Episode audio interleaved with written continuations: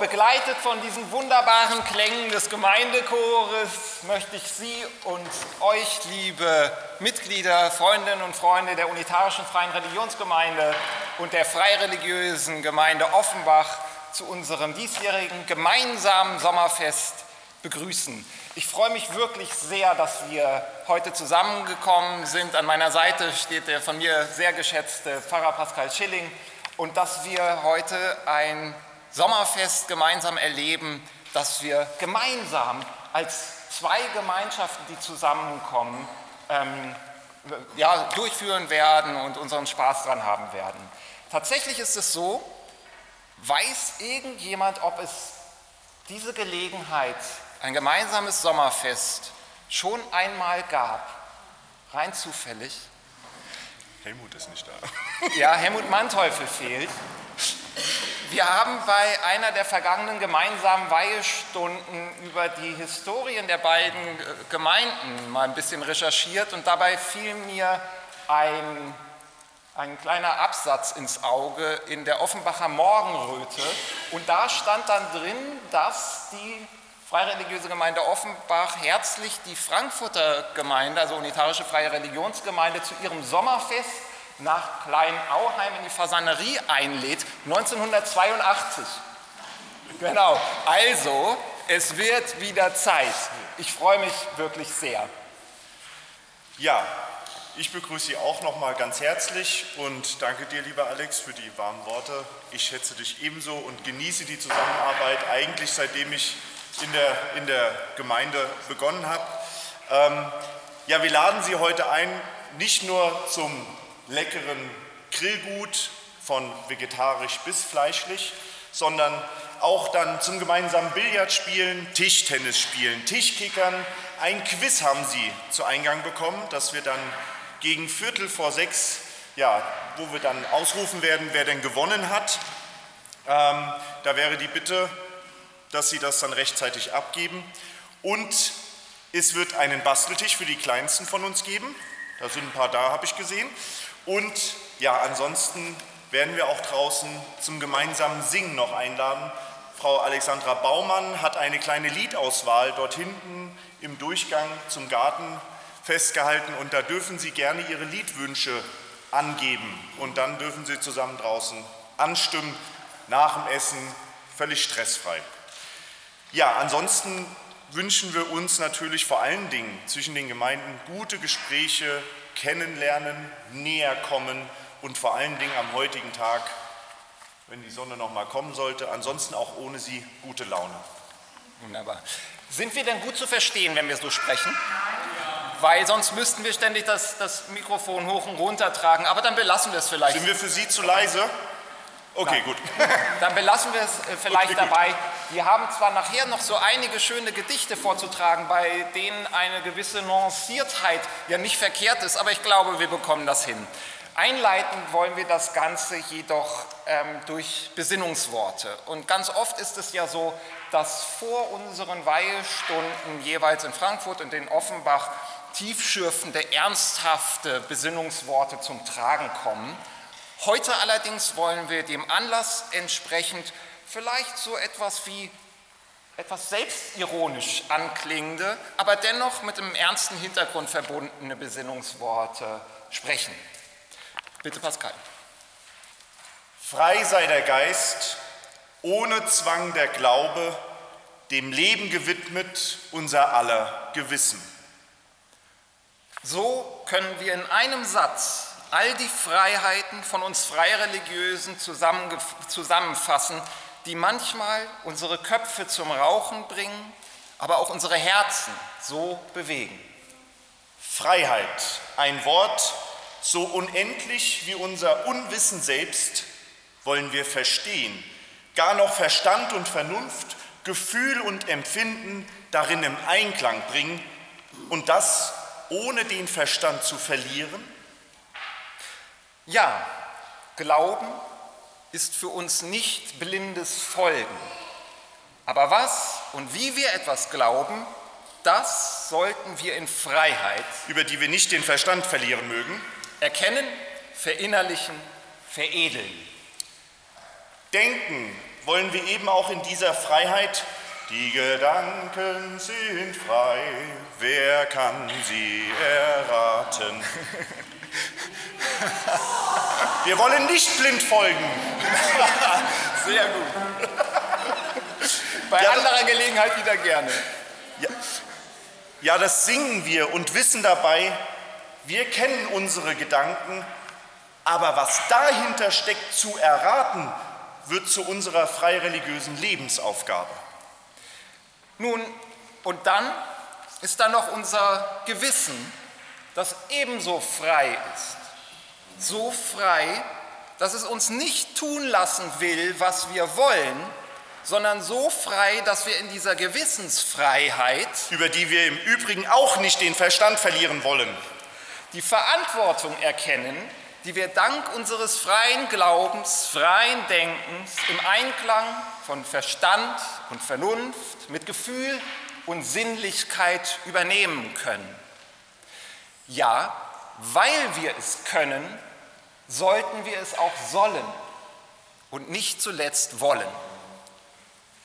Freie Religion ist so kompliziert, dass wir uns manchmal selbst nicht verstehen, aber fühlen, warum wir uns dazu bekennen.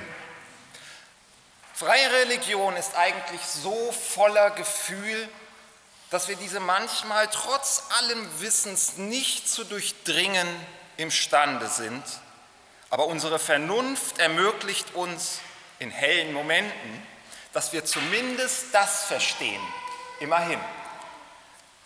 Ja, letztlich ist freie Religion so zutiefst menschlich, dass sie das Unerforschliche ehrfürchtig betrachten möchte, aber das Unerforschliche in uns dann ganz menschlich fragt, wie unvernünftig, gewissenlos und unfrei willst du eigentlich sein, um dich vermeintlich wohlzufühlen?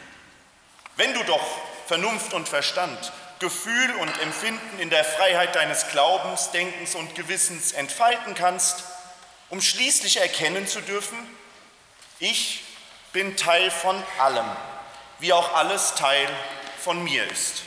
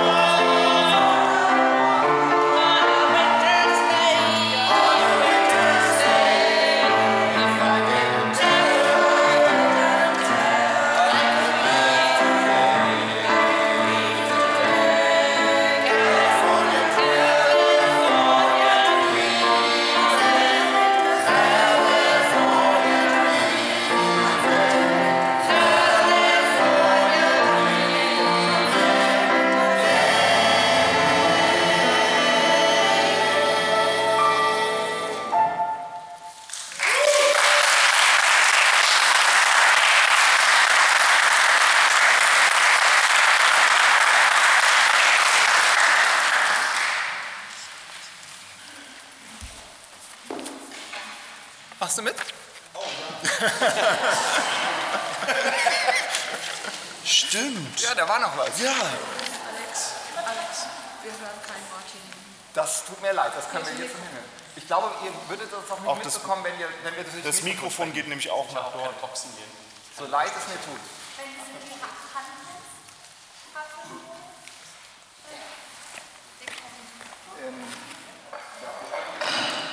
Wir können mal probieren. Also kuscheln wir doch.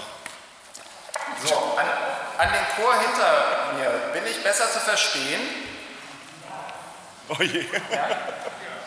Okay, gut. Dann machen wir das wohl mit. Okay. Ich war, Live und in Farbe. ja, den eingangs gehört Ui. Besinnungsworten folgend laden wir Sie und euch ein, weiter dem Chor und heiter bis absurden Gedichten zu lauschen, um eine Besinnungszeit der besonderen Art zu erfahren, die fragende Gemüter, lachende sowie schmerzhaft schmunzelnde Gesichter versprechen mag. Denn ein leider viel zu früh verstorbener Kollege von uns, der ehemalige Pfarrer der Gemeinde Ida Oberstein, Pfarrer Udo Becker, schrieb einmal, Religion muss Spaß machen. Ui, das ist ein Anspruch an unsere Religiosität, der so verkopft wir doch das ein ums andere Mal sind, oft unerfüllt bleiben muss. Zumal Religion ist doch eine ernste Sache, oder? Doch so frei wir in Gedanken glauben und Gewissen sind, so frei von Dogmen, so sehr wir doch einfach nur Menschen sind, sind wir ebenso frei für humorvolle, absurd heitere, ja manchmal optimistisch ironische Ansichten. Auch diese können uns Halt und Kraft geben. Wie sagte ein Offenbacher Vorstandsmitglied zum Sonnenkreuz beispielsweise einmal, wir haben sogar die Sonne ans Kreuz genagelt. Oder ich hörte auch schon, wir sind keine Sekte, aber bei uns gibt's Sekt ohne Gewissensbisse. Also lassen wir es zu, uns selbst und das Leben nicht allzu ernst zu nehmen, zumindest ab und zu, sondern die Sisyphos-Aufgabe, frei im Glauben, Denken und Gewissen zu sein, anzunehmen als Geschenk, das uns auch Humor und Heiterkeit bescheren kann. Ja, oder wie Albert Camus einst schrieb, es ist nicht schwer zu verstehen, Sisyphos ist der absurde Held, ebenso sehr aufgrund seiner Leidenschaft wie aus seiner Qual. Seine Verachtung der Götter, sein Hass auf den Tod und sein leidenschaftlicher Lebenswille haben ihm die unsagbare Marter eingebracht, bei der sein ganzes Sein sich abmüht, ohne etwas zu vollenden. Das ist der Preis für die Leidenschaften dieser Welt. Dennoch schrieb er am Ende seiner Ausführungen, wir müssen uns Sisyphos als einen glücklichen Menschen vorstellen. In diesem Sinne, Ihnen allen bei diesem unser aller Sommerfest ganz viel Humor, Freude und nicht zuletzt Freiheit. Und bitte darüber nicht den Verstand verlieren.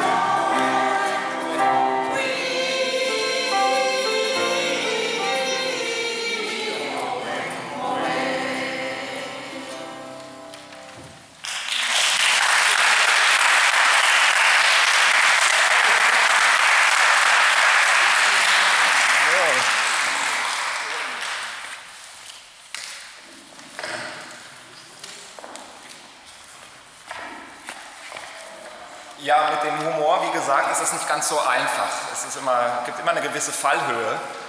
Und wir hatten ja eben schon angekündigt, wir werden jetzt ein paar heitere Gedichte lesen. Das hat bei uns in der Frankfurter Gemeinde auch Tradition. Ich mache das so seit fast zehn Jahren. Und ich glaube, die Gedichte, die ich ähm, ausgesucht habe, für, für, für, meinen Teil zumindest, ähm, kennen auch unsere äh, Gemeindemitglieder schon. Aber trotzdem, da es keine so ganz einfache Geschichte ist, zur lockeren Einstimmung ein paar sogenannte Verse von der Brechstange von Heinrich von Güldenfeld geboren 1942. Und dabei stehen berühmte Personen der Zeitgeschichte im Mittelpunkt. Im ersten Zweizeiler geht es um Sokrates. Mein Herr, wo ist der Eintrittsschein? Sokrates kommt man hier nicht rein. Oh, besser wird's nicht. Okay. Cäsar, Cäsar, Cäsar. Ein Kannibale kaute verbissen herum auf einer Diakonissin.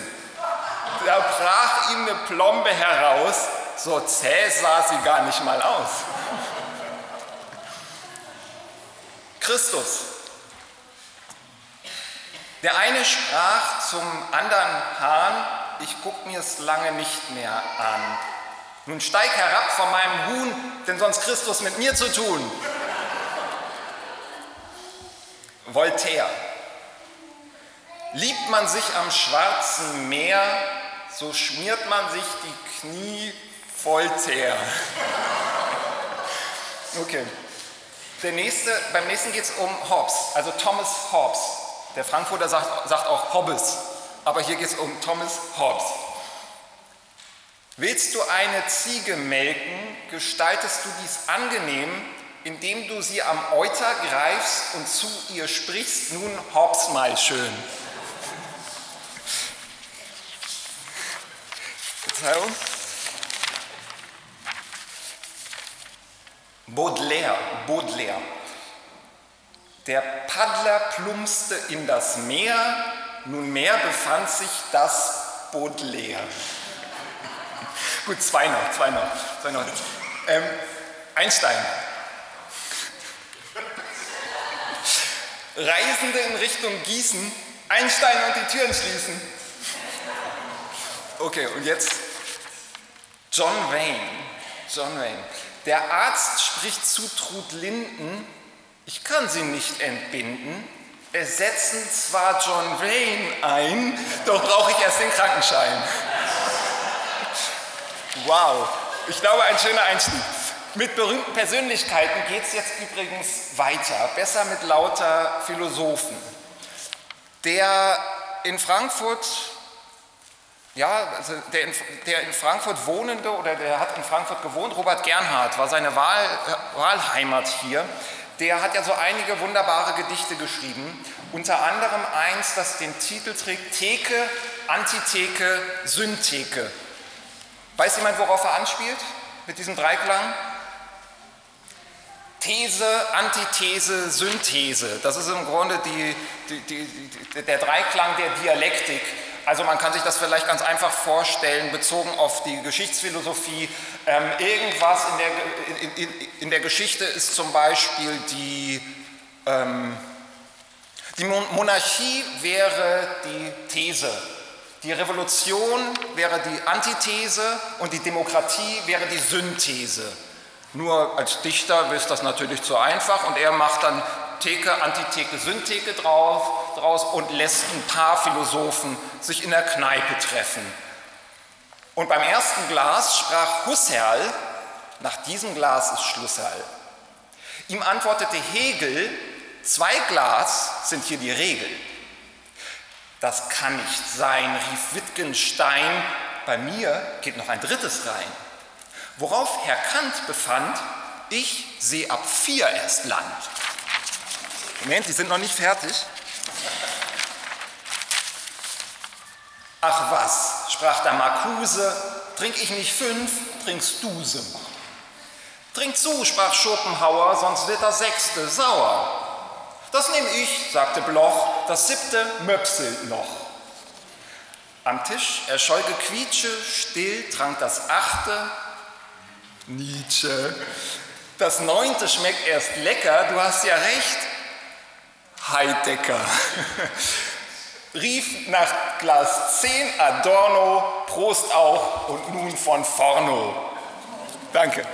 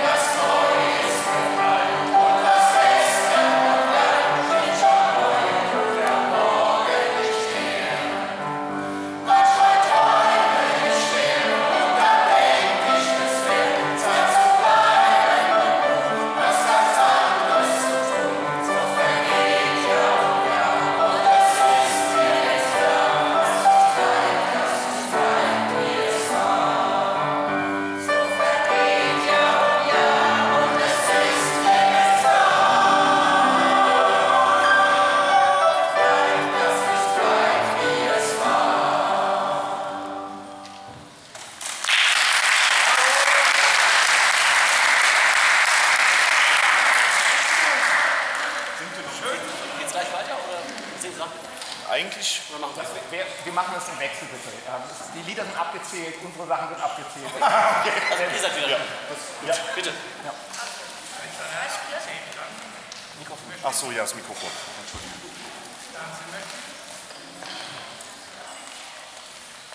Ja, der arme Adorno, zu was der so anstiftet.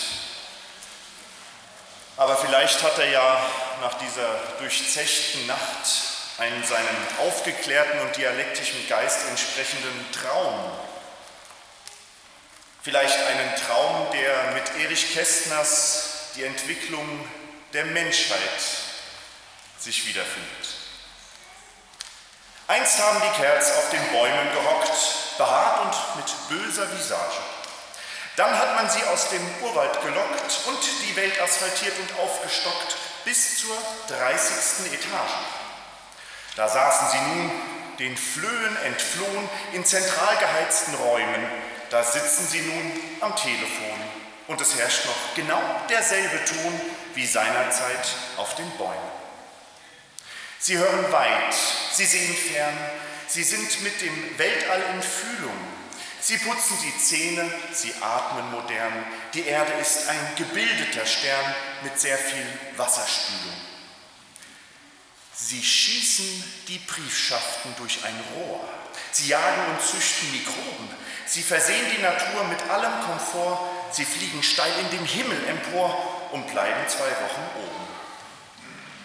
Was ihre Verdauung übrig lässt, das verarbeiten sie zu Watte. Sie spalten Atome, sie heilen Inzest und sie stellen durch Stiluntersuchungen fest, dass Cäsar Plattfüße hat.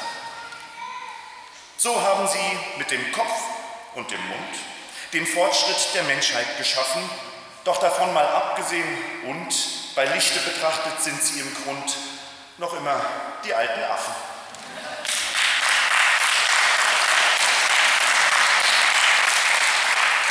Ja, und ich muss Erich Kästner, vielleicht wir alle, immer mal wieder zustimmen.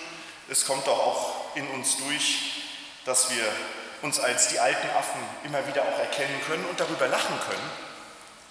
Jedoch, es ist auch einfach so fabelhaft, dass wir über uns selbst nachdenken können, gar noch über die Geschichte, in der wir vom Höhlenmenschen zum Großstadtaffen, falls jemand Peter Fox kennt, zum Großstadtaffen herangewachsen sind. Der nächste Autor, Andreas Kleingrote, spricht uns sogar die Fähigkeit zu, uns Gedanken über die Entwicklung des Menschen zu machen, bevor wir es über uns gebracht haben, endlich aus dem Bett aufzustehen.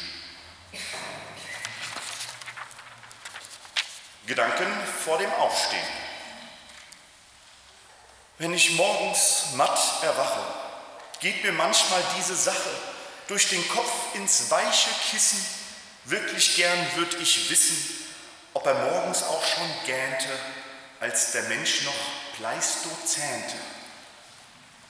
Wälzte er mit viel Genöle sich in der bemalten Höhle mehrmals noch herum und pries kuschelig warmes Mammutflies. Ob er, während er so wühlte, auch sich überfahren fühlte und gerädert schon sich wand, ehe er das Rad erfand? Warf er sich schon in der Steinzeit fluchend nur ins Jägerbeinkleid, weil sein, das ist fraglich zwar, Bett doch so behaglich war? Fest steht, unsere Holozänen Schmiege liegen lassen gähnen und auf unseren Glücksmatratzen will man einfach nur matt ratzen.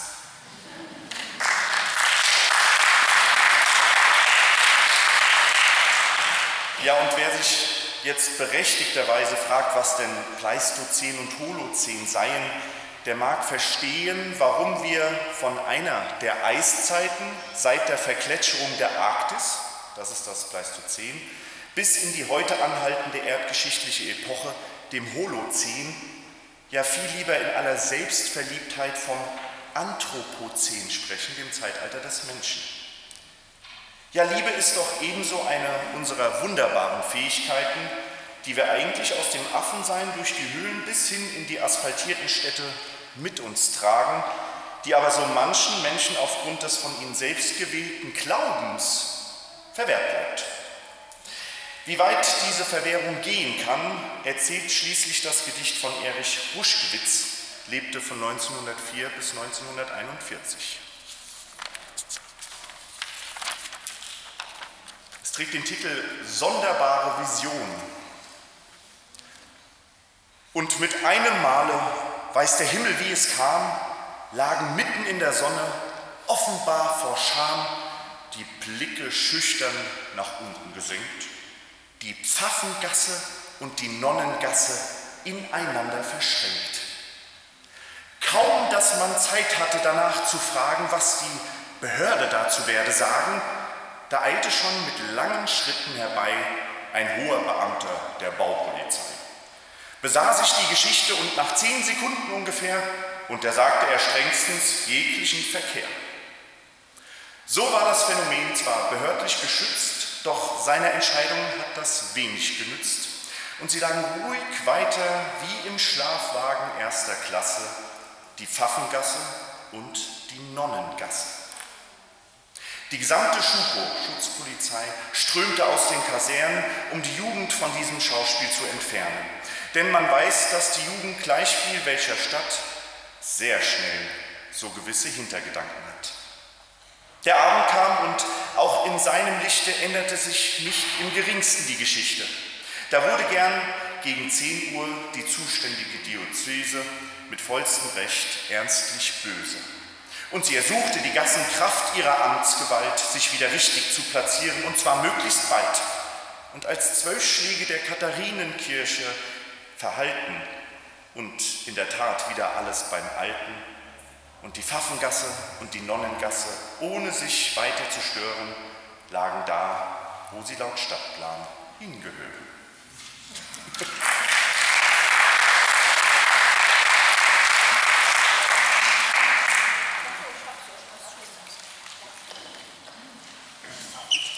Das nächste Lied zum Mitsingen.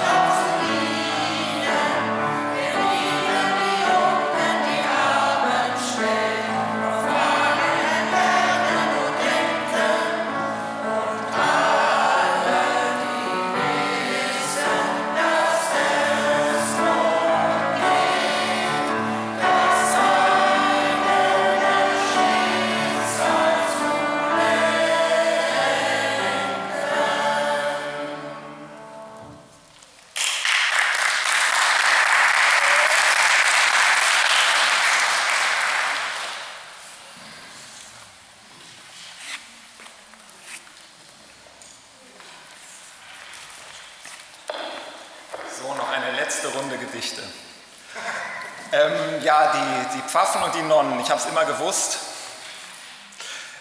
Da war bestimmt der ein oder andere Kuss vielleicht auch im Spiel, im übertragenen Sinne selbstverständlich. Und im kommenden Mitteilungsblatt wird die Definition eines Kusses von Sigmund Freud abgedruckt. Das Mitglieder dieser Gemeinde, die häufiger mal lesen, was ich schreibe oder mir zuhören, wissen, dass das eine meiner absolut liebsten Definitionen ist, denn sie, ist, sie steht so dermaßen kon kontrastreich zu all dem, was wir gemeinhin, nämlich mit Küssen verbinden, also so romantisch und leidenschaftlich.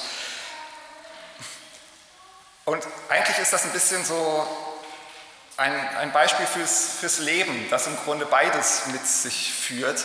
Allerdings es steht Ihnen natürlich frei, sich für die Freudsche Seite zu entscheiden.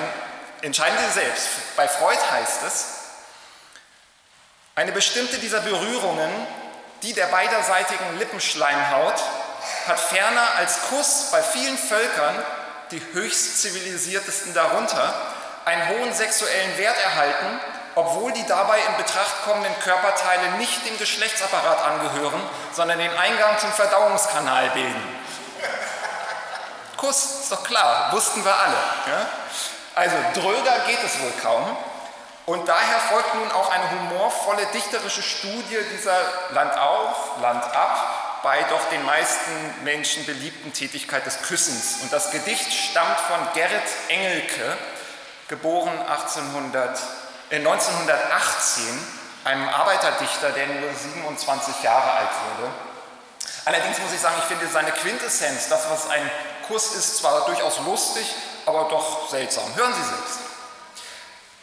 Der Menschheit größter Hochgenuss ist ohne Zweifel wohl der Kuss. Er ist beliebt, er macht vergnügt, ob man ihn gibt, ob man ihn kriegt.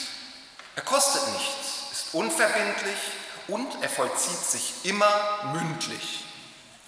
Hat man die Absicht, dass man küsst, so muss man erst mit Macht und List den Abstand zu verringern trachten und dann mit Blicken zärtlich schmachten.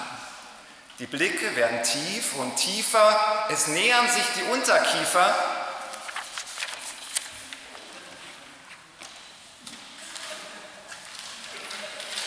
Es nähern sich die Unterkiefer. Oh, jetzt habe ich mir das festgetackert.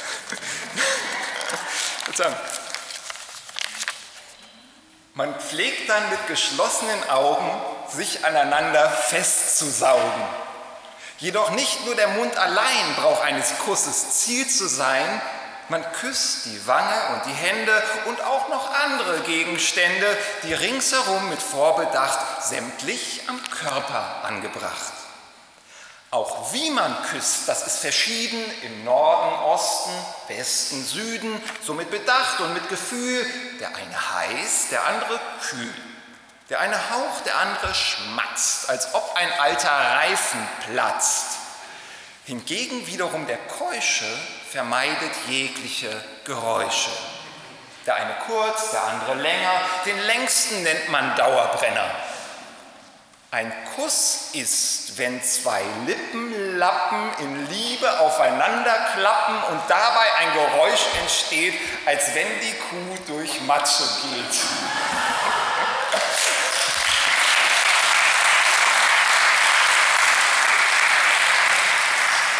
Ich sage ja, wirklich sehr lustig, aber doch seltsam, seine Quintessenz. Gut, ähm, wir Freireligiösen, wir Unitarier, wir Freireligiösen Unitarier, wir sind ja durchaus dafür bekannt, dass wir uns es nicht allzu leicht machen. Und das Ganze bezogen auf die Lyrik könnte man sagen, leicht würde man es sich machen, wenn man Haus und Maus oder Herz und Schmerz dichtet. Aber das ist natürlich unter unserem Niveau, das machen wir nicht. Ja sondern wir folgen Johannes Trojan, Humorist, Dichter und Redakteur des Kladderadatsch, der von 1837 bis 1915 lebte. Ähm, der wollte es nämlich wirklich wissen, als er folgendes Gedicht schrieb. Und ich muss sagen, ich habe ja wirklich eine halbe schlaflose Nacht gehabt, weil ich mich vor diesem Gedicht so gefürchtet habe. Ich probiere es aber, ich probiere es. Ein böses Wort und auch ein böser Stoff ist in der Tat das giftige Trimethylvinylammoniumoxidhydrat. Durch 13 Silben endlos fast zieht es sich wie ein Bandwurm hin und für die Sprache keineswegs kann es erscheinen als Gewinn. Methylethylamylphenylammonium ist auch ein Wort, worüber man so leicht nicht kommt und ohne alles Stolpern fort. Verglichen mit dem anderen scheint es dennoch nicht so fürchterlich, auch für den Dichter, weil es ein sechsfüßiger Jambus ist für sich. Doch jenes weh dem Dichter, der, ein, in, der in einen Vers es bringen muss, die Muse flieht und schaudernd kommt zuletzt der Ernste, Ernste zum Entschluss, Achtfüßiger Jambus passt allein zur Unterbringung dieses Stoffs. Ob mir's in dieses Metrum ihn hineinzupfropfen glückt, ich hoff's. Was ist Trimethylvinylammoniumoxidhydrat? Nichts Schönes ist's, nichts Liebliches, nichts, den man mit Vergnügen naht, ein Stoff, der keinem Freude macht als dem nur, der zuerst ihn fand und der nach langen Sinnen ihn so hinterlistig hat benannt. Durch einen saprogenen Pilz entsteht er, wie das Neuridin, ein widriges Alkaloid, ein sogenanntes Ptomain. Fliehwanderer, möglichst weit hinweg vom Ort, wo dieser Stoff entsteht, denn sicher kannst du sein, dass dort etwas in Fäulnis übergeht. Also irgendwie bin ich heute wirklich durcheinander, Entschuldigung. Aha. Aha.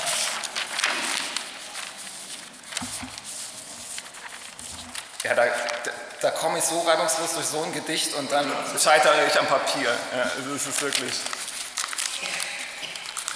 So. Ja, nächstes Mal nicht. Und auf dieses Scheusal soll ich lange Verse dichten? Nein. Von jetzt ab sing ich Musen hört nur noch von Lenz und Lieb und Wein. Verwünscht der Tag, an welchem es zuerst in die Erscheinung trat, das, das grause Trimethylvinylammonium Oxidhydrat. Dankeschön.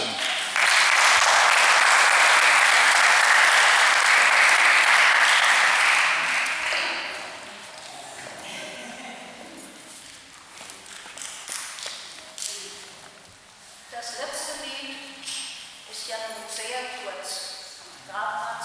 liebe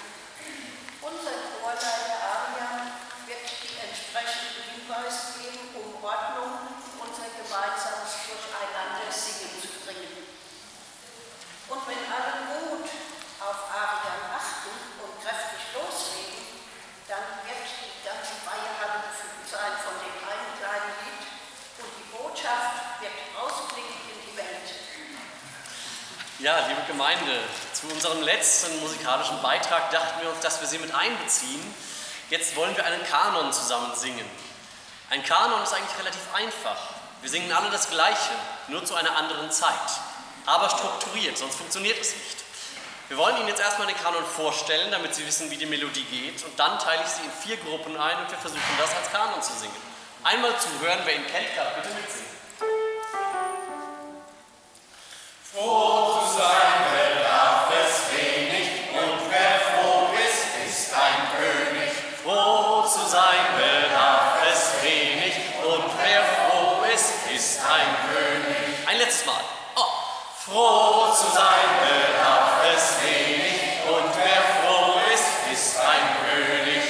Das klappt ja schon sehr, sehr gut. Dann würde ich vorschlagen, dass wir die erste Gruppe, die linke Hälfte hier beziehen. Die linke Hälfte ist Gruppe 1. Hier vor mir jetzt Gruppe 2, hier Gruppe 3, sehr viele in Gruppe 3 und ganz außen Gruppe 4.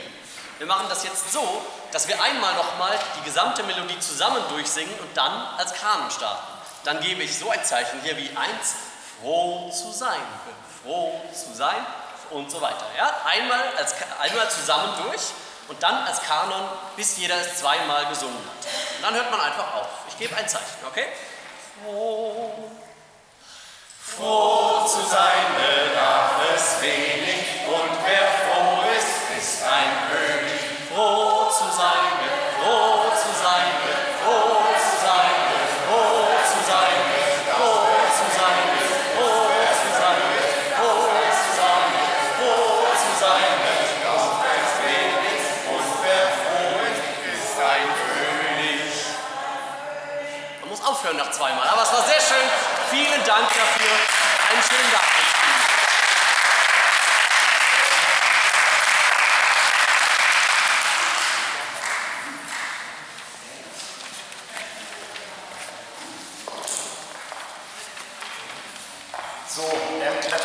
es nicht nur Gedichte, mit denen man Humor transportieren kann, sondern die einfachste Art und Weise sind ja ganz oft Witze. Und einen wollen wir Ihnen heute nicht ersparen zum Abschluss.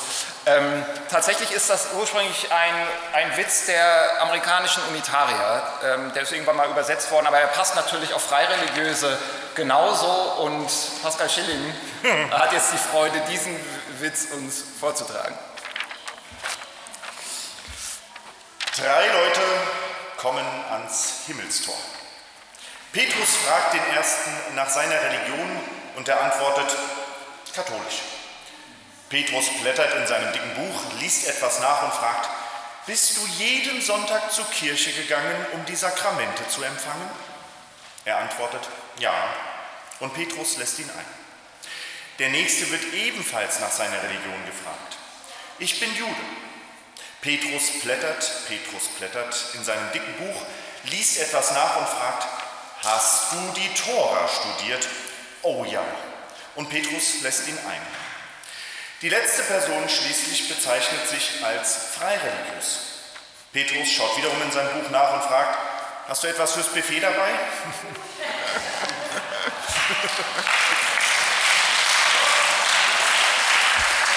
Ja, man muss auch über sich selber lachen können. Ganz, ganz wichtig beim, beim Humor. Ja, das Buffet, das sollte nämlich tatsächlich das Stichwort sein zur Überleitung ähm, des, des leckeren Essens, was uns gleich erwartet. Doch zuvor haben wir noch etwas Besonderes. Wir feiern zwar unser Sommerfest auch heute, wir feiern aber heute auch einen Geburtstag. Und zwar von der lieben Anneliese Bonn. Ich weiß gerade gar nicht, wo sie ist. Kann sie mal die Hand heben? Gretsch mal um. Oh, Entschuldigung. Die hat ja nicht mal mitgesungen. Entschuldigung. Ja. Die, liebe, liebe Annelie